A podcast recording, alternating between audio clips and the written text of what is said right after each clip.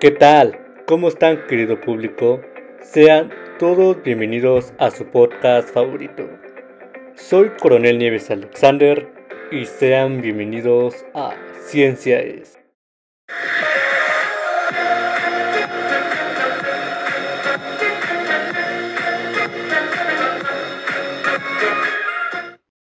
Hoy en este día hablaremos sobre qué es el efecto invernadero, la contaminación y sobre el calentamiento del planeta.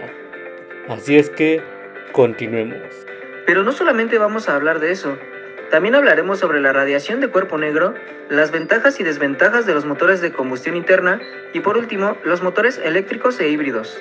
Y bueno, antes de empezar, queremos invitarlos a que nos sigan en nuestras redes sociales como arroba el podcast que te informa, ya que ahí siempre subimos videos cortos de lo que se va a hablar hoy.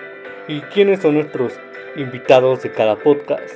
Y bueno, les quiero presentar a nuestros invitados del día de hoy, que es Leonardo Monjaras de la Torre y Frida Giovanna García Calvo, ya que ellos nos hablarán un poco sobre estos temas.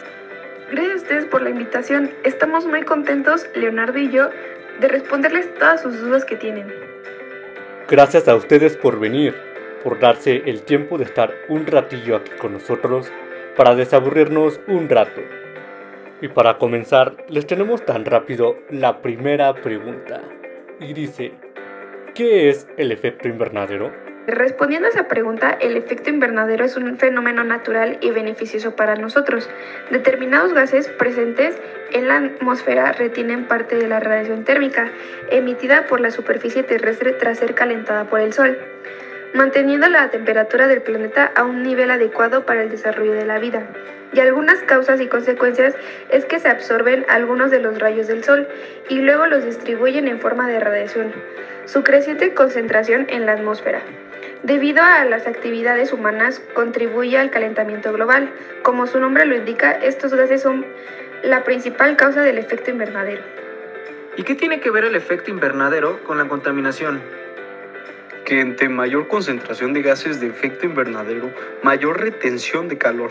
Esos gases extra incrementan el efecto invernadero natural y provocan el calentamiento global, que da lugar a un cambio global en el clima.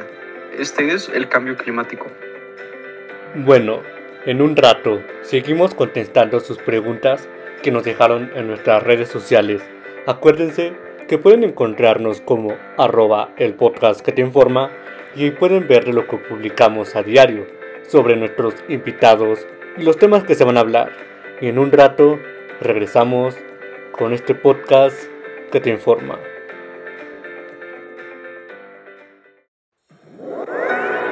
Todos tenemos una misión en la vida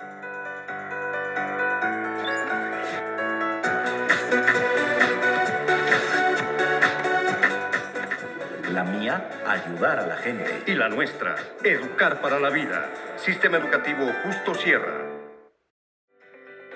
Bien, regresamos con este podcast que te informa.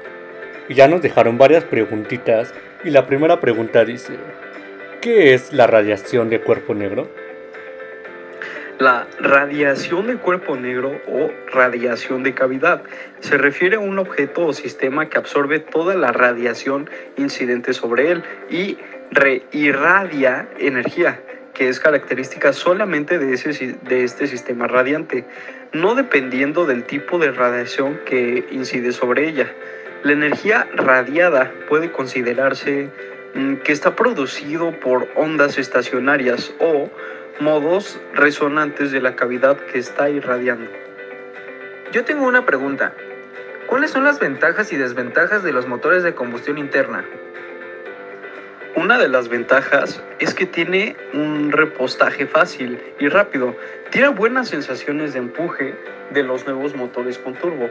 El motor más sencillo tiene una potencia al subir de revoluciones y una de sus desventajas es que utiliza una fuente de energía más cara por kilómetro.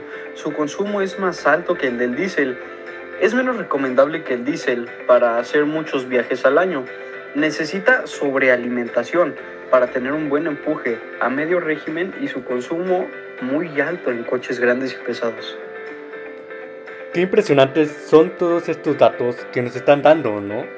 Espero que por ahí en casita estén apuntando y nos acaban de dejar otra preguntita y dice, ¿qué son los motores eléctricos e híbridos? Para comenzar, debe decirse que un motor eléctrico es una máquina capaz de convertir la energía eléctrica en mecánica. El motor es capaz de realizar esto gracias a la acción de los campos magnéticos que generan las bobinas que se encuentran dentro del motor. Y el motor híbrido es cuando es impulsado por dos motores que pueden ser de distinta naturaleza. Por ejemplo, un motor de combustión interna y uno o hasta dos de tipo eléctrico. Y ya estamos a casi de terminar. Pero tenemos una última pregunta y es, ¿y qué es lo que lo diferencia entre esos dos? La diferencia básica entre ambos es que un automóvil eléctrico funciona exclusivamente con energía eléctrica almacenada en una batería, mientras que el híbrido funciona con una combinación de electricidad y combustible convencional. Y bueno, lamentablemente se nos ha terminado el tiempo. Esperemos que les haya gustado y les haya servido toda esta información para informarse un poco más sobre estos temas. Y no me queda más que agradecer a todas esas personas que hicieron posible la realización de este podcast. Y muchas gracias por escucharnos. Y también gracias a nuestros invitados del día de hoy. Esperamos que les haya servido, pero sobre todo que les haya gustado, pues a mi nombre de mi compañero Ángel Iker Juárez y de su servidor Alexander Coronel les damos las gracias. Buenos días, buenas tardes o buenas noches y hasta la próxima.